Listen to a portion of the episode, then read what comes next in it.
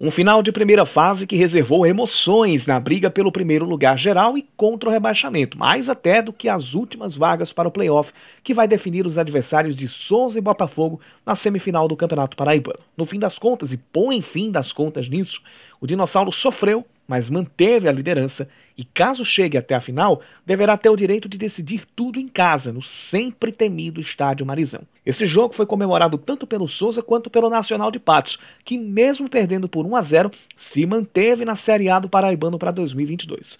Ruim para Peri Lima, que precisava fazer a sua parte, mas parou no São Paulo Cristal e está rebaixada para a segundona.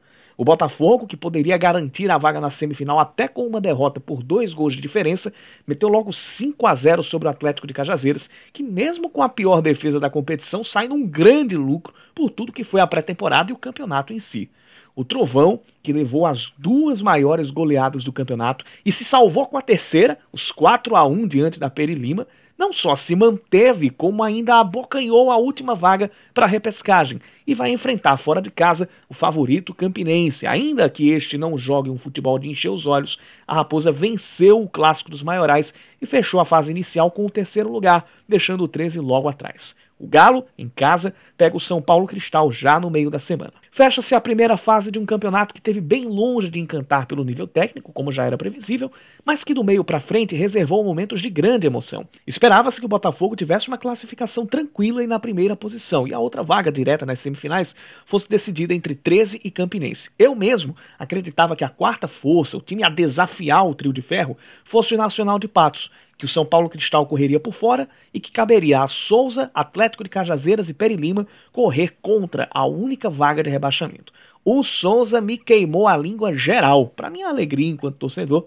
E após uma pré-temporada e uma primeira rodada abaixo da crítica, foi o time que mais cresceu em campo e isso se reverteu em pontos. Durante a semana eu falo mais sobre o Souza, porque merece uma coluna à parte.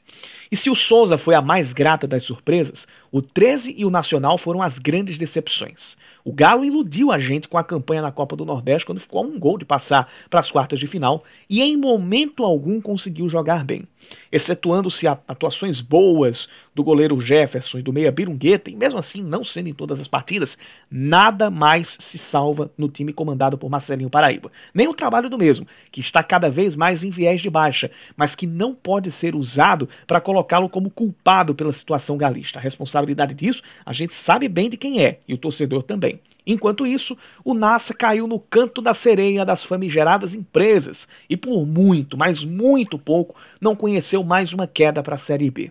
Com o Varley como treinador, numa vibe parecida com a de Marcelinho Paraíba no 13, e com nomes de certa rodagem regional, o Verdão Maravilha encerra o Paraibano em sétimo lugar, sem ter vencido um jogo sequer. Só não caiu porque a Peri Lima teve um saldo de gols pior. Dos outros, aconteceu o que já se esperava, até do Botafogo, apesar de não ter sido o primeiro colocado, se classificou sem grandes sustos. Agora veio o mata-mata.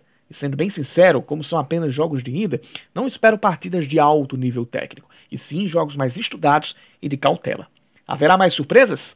Aguardar para ver.